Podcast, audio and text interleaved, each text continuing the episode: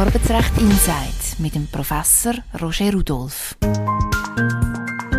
Heute geht es um das Thema Lohn oder anders gesagt um Geld, Cash, Money. Wer arbeitet, der hat auch einen Anspruch darauf, dass er zahlt wird. Grundsätzlich gilt also Arbeit gegen Geld, Geld gegen Arbeit. Aber verdiene ich dann auch genug verglichen mit meinen Arbeitskollegen? Und bin ich verpflichtet, zum mehr zu arbeiten, als in meinem Arbeitsvertrag steht, wenn mein Chef das von mir verlangt? Und wird mir das auch ausgezahlt? Wir reden heute hier im Podcast ganz offen und ehrlich über den Lohn. Ein Thema, wo eigentlich sehr gern darüber geschwiegen wird. Ich begrüße Sie ganz herzlich zum Podcast Arbeitsrecht Insight. Herr Rudolf, was verdient man eigentlich als Professor? Ja, das lässt sich nicht einmal so klar sagen, nicht weil ich da jetzt irgendwie besonders verschwiegen bin, sondern äh, da im beim Professor, der ist angestellt öffentlich-rechtlich und da gibt es Lohnklassen und Erfahrungsstufen mhm. und das ist ziemlich eine, eine grosse Bandbreite. Das heißt, man kann nicht einfach sagen, ein Professor verdient Franken X, sondern das ist in jedem Fall äh, eigentlich separat im Rahmen von dieser Bandbreite. Mhm. Wissen Sie dann auch, was Ihre Professorenkolleginnen oder Kollegen verdienen? Nein, das weiß ich nicht, aber immerhin eben die Bandbreite, die spielt auch da. Also es gibt das Minimum, es gibt das Maximum, aber wo jemand eingestuft ist, das weiß ich nicht und das ist für mich auch in Ordnung, das wette ich und muss ich auch nicht wissen, was meine Kolleginnen und Kollegen verdienen. Aber die Bandbreite, die ist bekannt? Die Bandbreite ist bekannt. Das ist übrigens nicht nur bei Professoren so, sondern es ist für, für öffentliche Gemeinwesen wie eine Gemeinde, ein Kanton äh, sehr üblich. Also wird jede Funktion eigentlich äh, wird eingeteilt und hat dann eine Bandbreite, ein Minus oder ein Minimum und ein Maximum. Mhm. Es ist auch ein, ein Motto in der Schweiz, über Lohn spricht man nicht. Wieso eigentlich? Ja, Warum oder woher das genau kommt, weiß ich nicht. Könnte, ein Gedanke ist vielleicht der, dass man ja, irgendwie die eigene Wertschätzung, die eigene Bedeutung am Lohn misst. Und wenn man jetzt halt vielleicht nicht so einen hohen Lohn hat, dann wird man vielleicht auch lieber nicht darüber reden, weil man sonst vielleicht ein bisschen komisch angeschaut wird. Also wie das gewachsen ist, weiß ich nicht, aber stimmt, ist ja heute noch so, ähm, in der Regel redet man nicht über den Lohn. Mhm. Da sind wir gerade so ein bisschen bei der Verschwiegenheit und auch bei der Diskretion äh, eine Art. Darf ich dann als Angestellte meinem Bürogespänli die Höhe von meinem Lohn erzählen? Ja, das ist erlaubt. Da gibt es auch äh, Urteile, die das entschieden haben. Also man darf über den eigenen Lohn reden, man darf sich austauschen, da spricht nichts dagegen. Mhm. Das Thema Lohntransparenz, das kommt ja immer wieder auf. Im Moment ist es auch in der EU aktuell. Dort hat der Rat Ende April Vorschriften zur Lohntransparenz angenommen und äh, die Richtlinie, die soll sozusagen Lohndiskriminierung bekämpfen und auch das Lohngefälle zwischen den Geschlechtern soll abgebaut werden. Ist die Forderung nach mehr Transparenz im Lohnbereich aus Ihrer Sicht aus berechtigt? Also ich finde, es gibt gute Argumente, die dafür sprechen, gerade aus dem Bereich Gleichstellung, gleicher Lohn, ist es einfach sehr schwierig, eine Lohndifferenz zu nachweisen, wenn, wenn, wenn das alles geheim ist. Also so mhm. gesehen muss man sagen, ob man das gut findet oder nicht. Wenn da mehr Transparenz herrscht, wird es sicher einfacher sein, unzulässige Lohndifferenzen zu beseitigen. Wir haben jetzt so vor uns auf dem Tisch einen klassischen Arbeitsvertrag, wo wir gerade als erstes mal zusammen anschauen. Das ist wirklich ein 0815-Vertrag, wo äh, drin steht erstens Arbeitsbeginn, wann der Arbeitnehmer, der Arbeitnehmerin Stelle antritt, Dauer, der Ort, Funktion, Zeit. Und dann kommt dann irgendwann mal auch der Punkt Kalt. Wie behalten wir da eigentlich die Übersicht, wenn man so einen Vertrag anschaut? Oder was sind so die wichtigsten Punkte in Bezug auf den Lohn, den man prüfen Ja, vor allem sollte es einfach gut verständlich sein. Oder? Also die Lohnabreden im Vertrag, dass sie nicht zu verklausuliert sind, vielleicht nicht zu sehr mit Variablen arbeiten, sondern gut ist, wenn man Beträge sieht. Und was man dann auch machen kann, um da ein bisschen mehr Sicherheit zu haben, dass man dann, sobald man mal eine Lohnabrechnung bekommt, dass man die auch sorgfältig studieren tut, weil dort ist der Lohn natürlich ausgewiesen. Dann auch noch mit sämtlichen Abzügen, die es da gibt. Also ich finde, es lohnt sich anzuschauen im Vertrag, dass der Lohn möglichst klar geregelt ist, damit es nicht später Streit gibt deswegen. Mhm. Gibt es denn da Vorschriften, also Minimalvorschriften, was mindestens in Bezug auf den Lohn muss im Vertrag drinstehen? Ja, so, er sagt nicht so viel dazu, aber man hat auf jeden Fall Anspruch auf eine schriftliche Abrechnung und dort müssen dann auch die verschiedenen Abzüge, die geltend gemacht werden, die müssen dort ersichtlich sein. Wir gehen ein bisschen tiefer und starten gerade mal mit einem der spannendsten Themen rund ums Thema Lohn, nämlich die Lohnhöhe. Drei Fragen an Sie, Herr Professor Roger Rudolph. Frage 1. Ist irgendwo im Gesetz geregelt, wie hoch der Lohn muss sein? Das ist ein grosses Thema und ist in letzter Zeit auch sehr äh, ja, kontrovers diskutiert worden. Im Obligationenrecht selber gibt es keine Lohnvorschrift. Also der Grundsatz ist eigentlich, der Lohn kann frei verhandelt werden, aber das gilt äh, überhaupt nicht umfassend. Also es gibt beispielsweise Gesamtarbeitsverträge, die Mindestlöhne einführen. Oder jetzt gerade neuerdings ja das Thema, dass äh, Kantone oder Gemeinden für ihre Bereiche äh, Mindestlöhne einführen. Und da sind jetzt ja verschiedentlich schon Volksabstimmungen gewesen, wo das auch gut geheissen worden ist. Frage 2. 13. Monatslohn. Angenommen, bei mir im Vertrag steht nichts wegen dem 13. Monatslohn. Darf ich den trotzdem verlangen? Nach dem Gesetz gibt es keinen Anspruch auf 13. Monatslohn, aber vertraglich kann man das natürlich abmachen. Oder auch da ist es so, dass es relativ verbreitet ist, dass Gesamtarbeitsverträge einen 13. Monatslohn vorsehen. Dann hat man auch einen Anspruch darauf. Frage 3. Für alle, die gerne möchten, mehr verdienen. Gibt es im Gesetz einen Anspruch, dass der Lohn immer wieder ein bisschen aufgeht? Also einen Anspruch auf Lohnerhöhung? Nein, wiederum Grundsatz gibt es nicht. Äh, es ist aber so, also erstens natürlich freiwillige Lohnerhöhungen, die man kann geben kann. Und wiederum in den Branchen oder Berufsgruppen, wo Gesamtarbeitsverträge vorherrschen, dort ist es sehr verbreitet, dass da periodisch Lohnerhöhungen ausgehandelt werden, wo dann auch die entsprechenden Mitarbeiter davon profitieren. Aber am Gesetz selber gibt es keinen Anspruch. Sie haben jetzt ja ein paar Mal erwähnt, Gesamtarbeitsverträge. Ähm, was ist das genau für einen Laien? Das sind Vereinbarungen zwischen Arbeitgeber oder Arbeitgeberverband und äh, Arbeitnehmerverband oder den, wie sagt man meistens äh, bezeichnet man die als Gewerkschaft. Das ist auf einer überbetrieblichen Ebene, wo man mindest, meistens in der Regel Mindestvorschriften festlegt, also Mindestferien, Mindestlohn, Mindestkrankenlohn, Vorzahlung und das verschafft dann eben einen besseren Schutz als nur nach dem Gesetz. Mhm. Also als Arbeitnehmerin sollte man wirklich auch schauen, besteht ein Gesamtarbeitsvertrag in meinem Fall jetzt. Das wäre wichtig, dass man das weiß, weil dann kann man auch seine Rechte geltend machen, wenn man das Wissen hat. Man ist auch gut beraten, wenn man sich im Bereich Lohnauszahlung gut auskennt. Herr Rudolf, wenn es jetzt mal knapp wird, Mitte Monat, kann man dann auch verlangen, dass der Lohn vorzeitig auszahlt wird? Also vor dem 25. zum Beispiel. Ja, also die Regel nach dem Gesetz ist, es muss erst per Ende Monat gezahlt werden, aber wenn ich jetzt in eine finanzielle Notlage komme, dann kann ich mich an meinen Arbeitgeber wenden und kann um einen sogenannten Lohnvorschuss bitten. Allerdings nur für bereits geleistete Arbeit. Also ich kann zum Beispiel am 20. Mai könnte ich einen Lohnvorschuss beantragen für die schon gearbeiteten Maitage, aber nicht etwa schon für den Juni oder für den Juli. Mhm. Jetzt im anderen Fall, wenn mein Arbeitgeber sozusagen mir den Lohn nicht rechtzeitig zahlt, das kommt einfach nicht aufs Konto am 25. Was kann ich dann machen? Also da sollte man unbedingt reagieren. Das heißt ja nicht, dass man jetzt gerade muss einklagen beispielsweise, sondern man sollte wirklich zeitnah, also rasch beim Arbeitgeber, bei der Arbeitgeberin vorstellig werden und höflich darauf hinweisen, dass noch nicht passiert. Meistens ist es ja irgendwie ein technisches Problem oder man hat vergessen, Zahlungsauftrag auszulösen. Es ist aber wirklich wichtig, dass man das macht, weil man sieht das vielleicht noch, wenn man nämlich zu lange zuwartet, dann droht, dass irgendwann mal ein Gericht im Streitfall zum Schluss kommt, man hätte den tieferen Lohn akzeptiert. Also okay. da ist also wichtig, dass man rechtzeitig äh, darauf besteht, dass der Lohn ausgezahlt wird. Ab wann besteht das Risiko?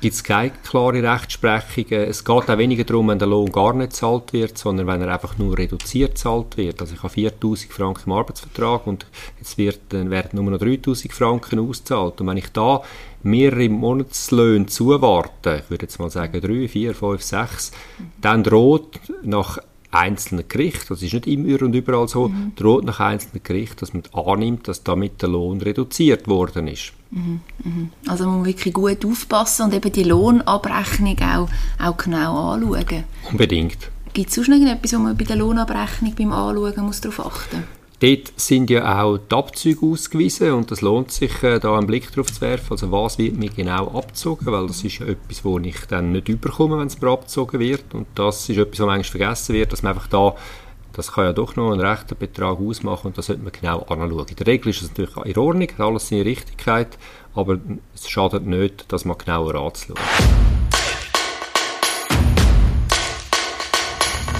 Also grundsätzlich gilt ja, man schafft und die Zeit wird dann mit dem Lohn, also mit Geld abgegolten. Das ist dann der klassische Fall, die 41 Stunden oder was auch immer dann im Vertrag drin steht. Es gibt aber auch immer wieder Ausnahmefälle oder Situationen, wo man sich nicht ganz sicher ist, wer jetzt für was muss zahlen. Wie sieht es eigentlich aus, wenn man einem Spital schafft? Ist der Lohn während der Umkleidezeit geschuldet? Also muss der Arbeitgeber den zahlen oder nicht? Das ist vielleicht ein bisschen erstaunlicherweise ziemlich umstritten. Es gibt in der jüngeren Zeit äh, mehrere Urteile zu dem Thema und die sind unterschiedlich ausgefallen.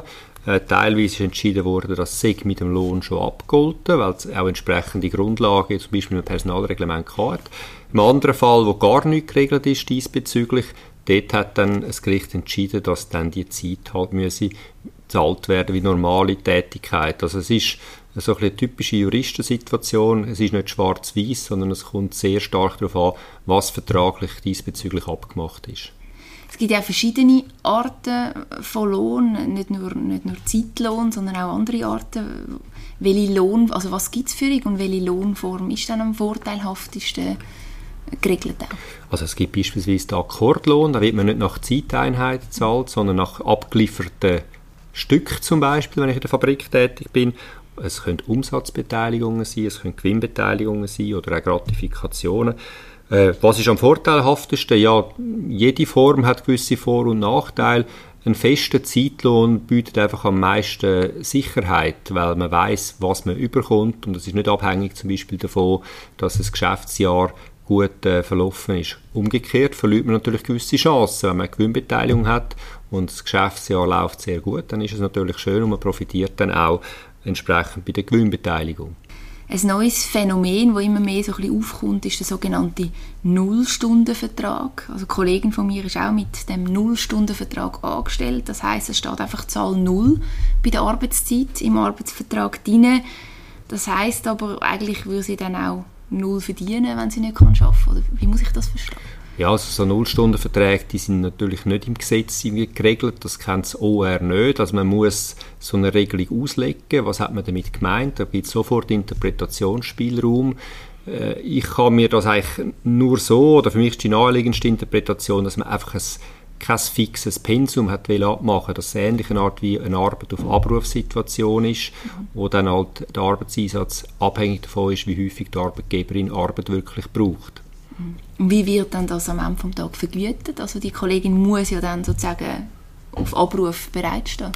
Da muss man unterscheiden, wenn, wie Sie sagen, ich muss springen, wenn ein Abruf kommt, dann redet man von äh, echter Arbeit auf Abruf und dann äh, ist die Bereitschaftszeit, wo man da hat, zu vergüten. Allerdings, und das fängt das Problem schon wieder an, unklar, in welcher Höhe. Mhm.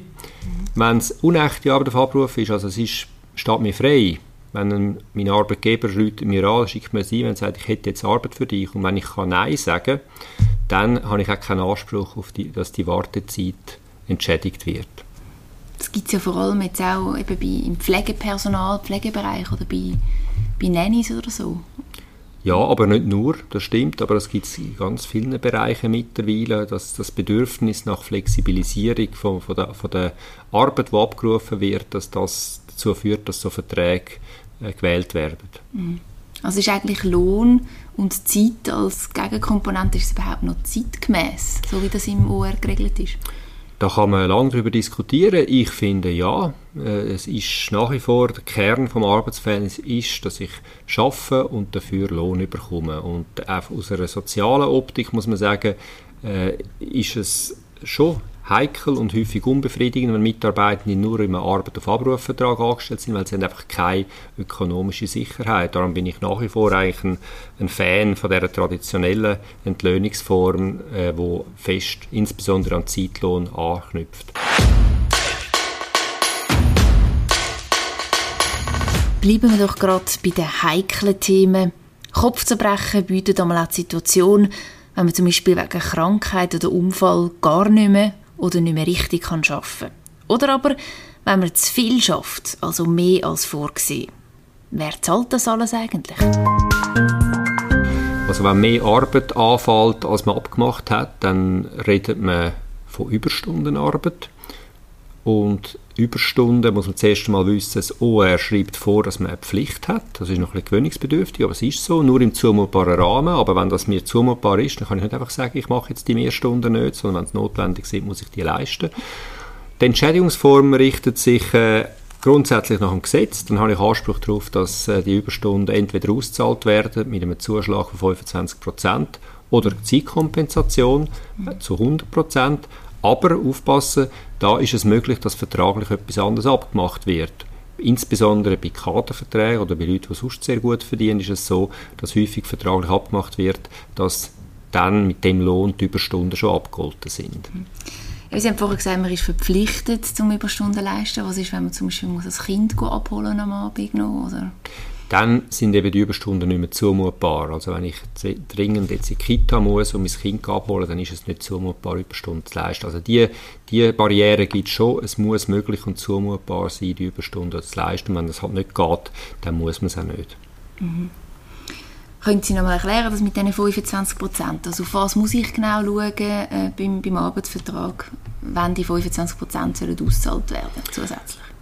Eigentlich, wenn im Arbeitsvertrag nichts geregelt ist, ist es so. Also dann gilt eben das OR mit der Regelung entweder Zeitausgleich 1 zu 1 oder Zuschlag, mhm. also Lohn mit Zuschlag 25 Prozent. Aber man sollte eben in den Arbeitsvertrag hineinschauen, weil dort ist es relativ häufig so, dass da dazu etwas geregelt wird. Und da könnte es zum Beispiel lauten, dass die Überstunden zwar ausgezahlt werden, aber ohne Zuschlag. Das ist möglich. Mhm. Oder dass es nur Zeitkompensation ist. Also es lohnt sich da auf jeden Fall einen Blick in den Arbeitsvertrag zu werfen. Gut, angenommen, man hat einen Unfall und man wird dann arbeitsunfähig, also man kann nicht mehr richtig arbeiten, zum Beispiel einen Velounfall und hat nachher die rechte Hand verstaucht. Wie sieht das aus, lohntechnisch? Haben wir dann immer noch den gleichen Lohn wie sonst einmal, obwohl man nicht richtig arbeiten kann? Ja, man muss unterscheiden, wenn es Krankheit ist, dann äh, gibt es Spielregeln nach dem OR, da hat man an sich Anspruch auf den gleichen Lohn für eine bestimmte Zeit und die wiederum ist abhängig von der Anzahl Dienstjahre, die man hat. Vielleicht gibt es auch eine kollektive Krankentaggeldversicherung, die da längere Zeit leistet, das ist der eine Fall. Oder es ist ein Unfall und wenn man einen Unfall hat, dann ist es so, dass äh, alle Arbeitnehmer in der Schweiz obligatorisch berufsunfallversichert sind und wenn man mehr als acht Stunden pro Woche schafft, dann ist auch eine Nicht-Berufsunfallversicherung gegeben. Und die deckt dann eben äh, entsprechende Lohnersatzleistung, die dann der Arbeitgeberin selber nicht mehr muss leisten muss, sofern mindestens 80 Prozent vom Lohn deckt sind. Sie vorher erwähnt, im UR hat es verschiedene Bestimmungen zum Thema Krankheit. Wie können Sie die wichtigsten kurz erläutern, wenn man wirklich zum Beispiel eine Krebsdiagnose hat oder wirklich eine längere Krankheit? Wie geht man da vor und wer zahlt dann den Lohn? Ja, also das Wichtigste ist sicher, äh, dass man auch da im Vertrag hineinschauen oder in das Personalreglement, weil es gibt, vereinfacht gesagt, zwei Möglichkeiten. Entweder gilt das Gesetz nach OR, dann hat man Anspruch auf eine beschränkte Zeit auf Lohnfortzahlung. Die ist aber abhängig von der Anzahl Dienstjahre, also das ist nicht eine besonders grosszügige Regelung. Äh, viel besser aufgestellt ist auf der anderen Seite sind Mitarbeitende, die in einem Unternehmen arbeiten, wo es eine kollektive Krankentaggeldversicherung gibt. Das mhm. ist ziemlich verbreitet. Mhm. Die leisten nämlich äh, während bis zu zwei Jahren 80 mhm. Prozent vom Lohn, also nicht der ganze, aber immerhin 80 Prozent. Und mhm. das ist natürlich gerade, wenn Sie sagen, äh, eine schwere Krebsdiagnose, wo sehr lange Ausfall wird stattfinden, natürlich wirklich dann eine viel bessere Situation, weil dann leistet die Taggeldversicherungen entsprechend die Taggelder. Mhm. Situation, die oft einmal vorkommt, ist, dass die Kinder zum Beispiel krank werden, verschnupft sind und man muss als älterer Teil daheim bleiben und kann nicht arbeiten. Wie sieht es in so Fällen aus? Da hat es kürzlich eine Ergänzung gegeben im Obligationenrecht, wo genau das Problem aufgenommen worden und da hat man Anspruch darauf, dass man solche Konstellationen eben kann betreuen und dass man dann trotzdem Lohnfortzahlungsanspruch hat, ist allerdings limitiert auf drei Tage pro Fall und auf insgesamt zehn Tage pro Jahr. Ja. Wie soll man das in der Praxis umsetzen? Braucht es da ein Zeugnis oder muss man mit dem Kind zum Arzt? Oder? Ja, im, im Streitfall mindestens wäre die Arbeitnehmerin, der Arbeitnehmer verpflichtet, das zu beweisen. Das heißt, ähm, wenn, wenn die Arbeitgeberin das einfach so akzeptiert, dann ist es gut, dann ist es nicht nötig. Aber äh, ich würde schon empfehlen, dass man ja, ein Zeugnis mindestens auf, auf Verlangen sollte man das präsentieren, um das eben können zu beweisen. Mhm. Jetzt der schlimmste Fall, ähm, der Arbeitnehmer verstirbt. Was passiert dann mit dem Lohn? Also zuerst ändert man das Arbeitsverhältnis mit dem Tod, das ist naheliegend. Äh, man hat mal Anspruch auf Lohn oder der Erbe hat Anspruch auf Lohn bis zum Zeitpunkt vom Versterben. Und dann sieht aber das Gesetz noch einen sogenannten Lohnnachgenuss aus. Also wenn ein Arbeitnehmer, Arbeitnehmerin Unterstützungspflichten hat, dann gibt es noch einen zusätzlichen Monatslohn. Äh, ab fünf Dienstjahren werden es zwei zusätzliche Monatslöhne, die eben als, als sogenannter Lohnnachgenuss noch gezahlt werden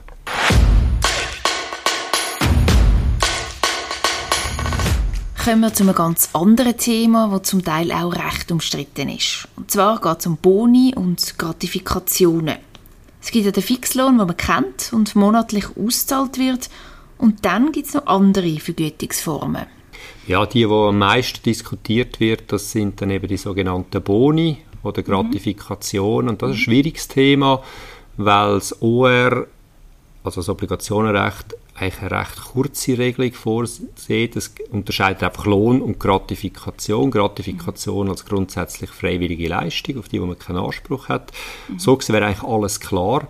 Aber das Problem ist da, dass es in der Praxis sehr ausgefeilte Bonussysteme gibt, wo dann eben Mischformen darstellen, dass vielleicht ein Teil von, von so einem Bonus berechenbar ist, anhand von irgendwelchen Kennzahlen beispielsweise. Mhm äh, am, zum Beispiel am Umsatz gemessen und gleichzeitig aber subjektive Komponenten dazukommen, also nach dem Ermessen von der Arbeitgeberin, wie ist jetzt die Leistung zum Beispiel konkret gewesen. Und dann sind wir irgendwo in einer Zwischenwelt zwischen Lohn einerseits und Gratifikation und darum beschäftigen so Bonusstreitigkeiten Gericht sehr häufig. Mhm. Aber eben unter dem Begriff Bonus versteht man was genau?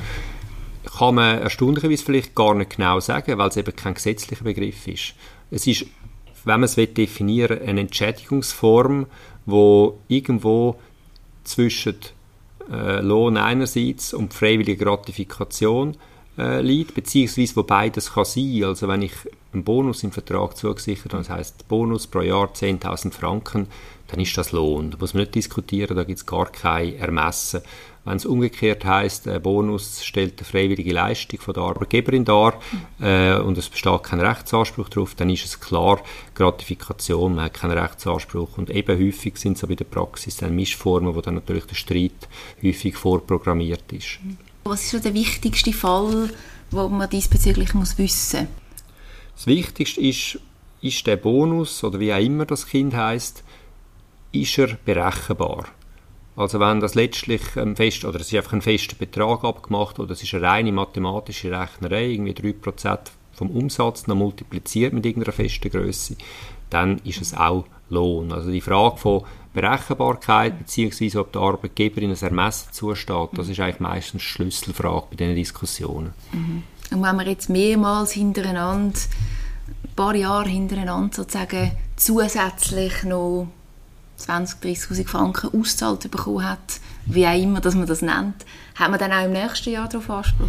Ja, das ist ein guter Punkt. Äh, da gibt es über viele Jahre jetzt schon eine Rechtsprechung, die das so entschieden hat, und zwar schon nach dreimal hintereinander. Also wenn ich dreimal hintereinander einen Bonus, einen Incentive, eine Prämie, wie auch immer das heißt, überkomme, ohne dass die Arbeitgeberin einen sogenannten Freiwilligkeitsvorbehalt anbringt, also sie nicht irgendwo schreibt, das ist übrigens freiwillig, dann mutiert die ursprünglich freiwillige Leistung zum Rechtsanspruch und dann muss man mir das tatsächlich dann ab dem vierten Jahr gewissermaßen auszahlen.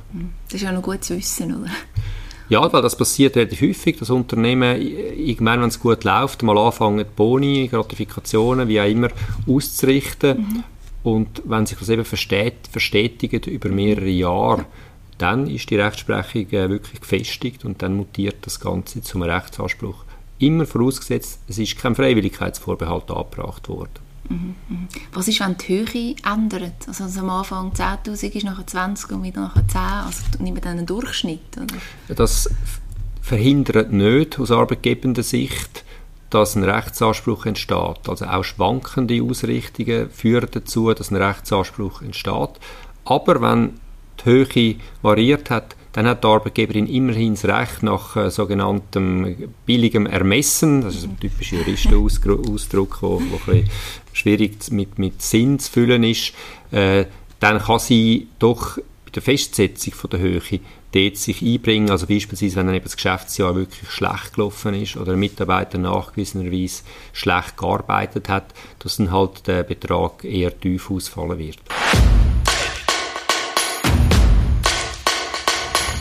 In letzter Zeit wird auch immer mehr medial diskutiert das Thema Lohn, Gleichbehandlung zwischen Frau und Mann oder eben der Gender Pay Gap, dass es einen großen Unterschied teilweise immer noch auch gibt, auch in der Schweiz. Es gibt ja aber einen Anspruch auf gleichen Lohn. Wo ist der festgehalten und was bedeutet der genau? Der Anspruch ist äh, sehr klar festgehalten, erstens schon in der Bundesverfassung, aber dann vor allem konkretisiert im Gleichstellungsgesetz. Also es ist klar, geschlechtsspezifische Ungleichbehandlungen beim Lohn sind unzulässig, außer es gäbe ausnahmsweise mal einen sachlichen Grund dafür. Aber der Anspruch gleicher Lohn für gleiche Arbeit, wenn es um Geschlechterdiskriminierung geht, der ist sehr äh, begründet. Hm. Sie haben gesagt, außer es besteht ein sachlicher Grund. Was ist genau ein sachlicher Grund? Ja, wenn jetzt äh, ein Mann mehr verdient als eine Arbeitskollegin, obwohl sie einigermaßen die gleiche Arbeit machen, dann kann es halt sein, dass der Mann in dem Beispiel jetzt halt zum einen zum Beispiel viel mehr Berufserfahrung hat, vielleicht noch mehr in Fremdsprachen kann, also einfach wenn sein, sein, sein, sein Leistungsausweis sachlich wirklich ein höherer ist als von einer Arbeitskollegin, dann kann das eine Ungleichbehandlung begründen. Aber wenn die wirklich einigermaßen das Gleiche machen und auch etwa den gleichen Ausbildungsstand haben, dann äh, hat man einen Anspruch auf Gleichbehandlung. Mhm. Und trotzdem wird das sehr oft nicht gelebt. Es wird oft nicht gelebt, wobei man da ein bisschen aufpassen muss. Es ist sehr umstritten, also auch die Berechnungsmethodik, wie groß jetzt wirklich der Unterschied ist und was davon von dem Unterschied wirklich geschlechtsspezifisch ist oder eben einfach nicht erklärbar. Das ist sehr unklar. Es gibt mehrere wissenschaftliche Ansätze dazu. Aber ich denke schon, ähm, man kann nicht wegdiskutieren, es gibt immer noch Ungleichbehandlung. Das Problem ist einfach, das im Einzelfall nachzuweisen. Mhm. Wie soll man dann vorgehen oder wie geht man vor, wenn eine Frau zum Beispiel herausfindet, sie verdient weniger im Vergleich zu ihren männlichen Arbeitskollegen ohne sachlichen Grund? dann denke ich, äh, sollte man auf die Arbeitgeberin zugehen und die Situation schildern und ähm, allenfalls um eine Erklärung bitten, warum das die Differenz äh, besteht. Und wenn dann die Erklärung nicht überzeugt, dann muss man vielleicht äh, ja, in dem Sinne einen Schritt weiter gehen und eine Forderung aufstellen. Sagt, also man macht die und die Differenzforderung geltend. Dann muss man schauen, wie die Arbeitgeberin dann reagiert.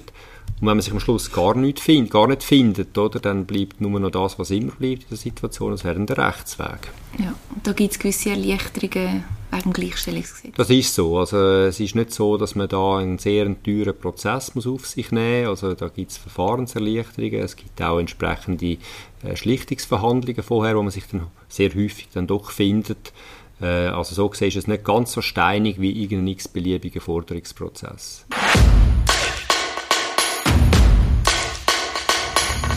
sind wir beim Thema Prozess, prozessual zum Lohn in dem Sinn. Wie, wie lange kann man eine Lohnforderung noch einklagen?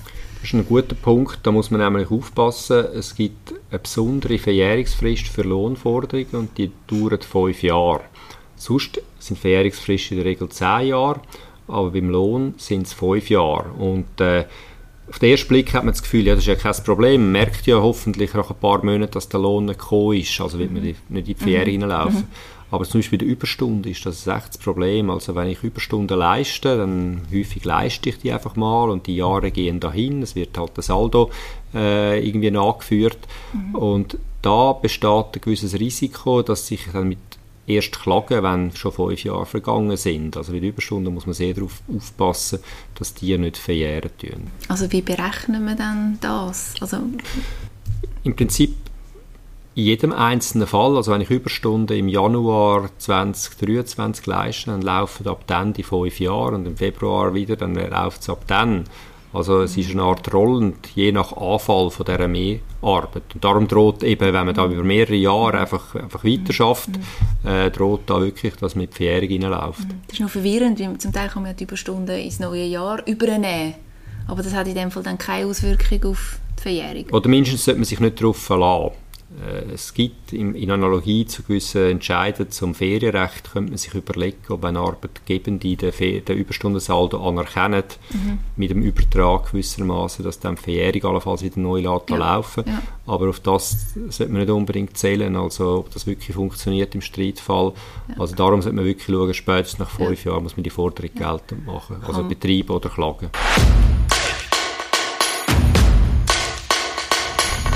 Was kostet denn das, wenn man jetzt würde vor Gericht Klage einreichen das kann man nicht pauschal sagen. Das hängt von verschiedenen Faktoren ab. Es hängt davon ab, ob ich zum Beispiel einen Anwalt brauche, eine Anwältin brauche für das. Äh, in vielen Fällen wird das so sein, obwohl es nicht vorgeschrieben ist. Äh, es hängt vom Streitwert ab, also um wie viel Geld geht es. Äh, ich profitiere als Mitarbeiter, als Mitarbeiterin äh, von einer Kostenbefreiung, wenn der Streitwert maximal 30'000 Franken ist, also dann stehen keine Gerichtskosten. Vorsicht aber, äh, wenn ich keine Gerichtskosten muss übernehmen muss, heisst das nicht, dass ich allenfalls muss eine Entschädigung nicht muss zahlen für die Gegenseite, wenn ich verliere. Also die Entschädigung an die Gegenseite für ihre Kosten, die ist nicht einfach dann äh, aus der Welt geschafft. Aber immerhin, also bis 30'000 Franken vereinfachtes Verfahren. Häufig ist es auch so, dass man sich schon beim Friedensrichter oder bei der Schlichtungsbehörde findet. Das ist wirklich unkompliziert. In den meisten Fällen kann man das auch ohne Anwalt, ohne Anwältin machen. Mhm. Also das würde ich sagen, ist schon mit einem sehr geringen Risiko kann man mal den ersten Schritt gehen.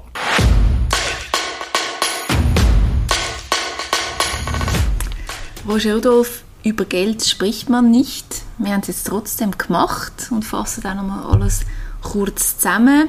Was sind so die drei wichtigsten Take-Home-Messages zum Thema Lohn, die Sie uns mitgeben können?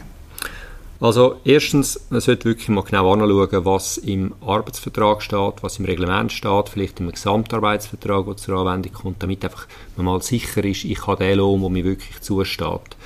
Das Zweite ist, man sollte, wenn man das Gefühl hat, da wird etwas nicht zahlt, man sollte nicht zu lange zuwarten, weil sonst droht, wie wir es kurz gesagt haben, droht, dass wenn ich über mehrere Monate einen gekürzten Lohn akzeptiere, dass dann plötzlich das Gericht zum Schluss kommt, man hat eine Lohnvereinbarung getroffen, wo das Ganze wirklich nur noch zum reduzierten Lohn muss ausgezahlt werden. Und ab Verjährung muss man denken, äh, das darf man nicht vergessen. Also Lohnforderung fair, vor allem bei den Überstunden ist das ein äh, heikles Thema. Um ein schwieriges und auch um ein heikles Thema geht es in unserer nächsten Folge Arbeitsrecht Insight. Es geht um sexuelle Belästigung am Arbeitsplatz. Herr Rudolf, was sind so die grössten Herausforderungen in diesem Bereich? Es fängt schon an beim Begriff der sexuellen Belästigung. Der ist äh, schnell gesagt, aber was versteht man darunter? Klar sind es physische Übergriffe, da muss man nicht diskutieren, aber wie ist es, wenn ich äh, von der Chefin zum Nacht eingeladen werde oder irgendein Kompliment überkommen von meinem Vorgesetzten, grenzt das schon an eine sexuelle Belästigung, vor allem wenn ich es nicht will. Also das ist schon eine erste wichtige Frage. Das zweite ist, ähm, wie sollen Mitarbeitende oder eben auch Arbeitgeberinnen in der konkreten Situation reagieren. Also wenn da ein Vorwurf auftaucht, eine Arbeitgeberin ist konfrontiert damit, dass ein Mitarbeiter sich, sich beschwert, aber der betreffende ja, für und Schlusszeichen Täter bestreitet das. Was mache ich dann? Muss ich vorgehen, wenn ich nicht wirklich weiß, wie es war? Mhm. Aber auch, wie ist es aus Sicht der Mitarbeitenden, dass sie möglichst schnell können ihre Rechte wahrnehmen können, dass sie nicht weiter belästigt werden. Und ein dritter Aspekt, der auch nicht zu unterschätzen ist, ist, wie läuft dann so ein Verfahren ab? Also wenn ich mich will wehren dagegen und ich werde nicht geschützt von meiner Vorgesetzten oder es ist umstritten, oder ich werde vielleicht sogar entlassen, weil ich äh, mich da gewehrt habe gegen eine Belästigungshandlung. Da gibt es besondere Vorschriften, die den Rechtsweg mindestens ein bisschen vereinfachen.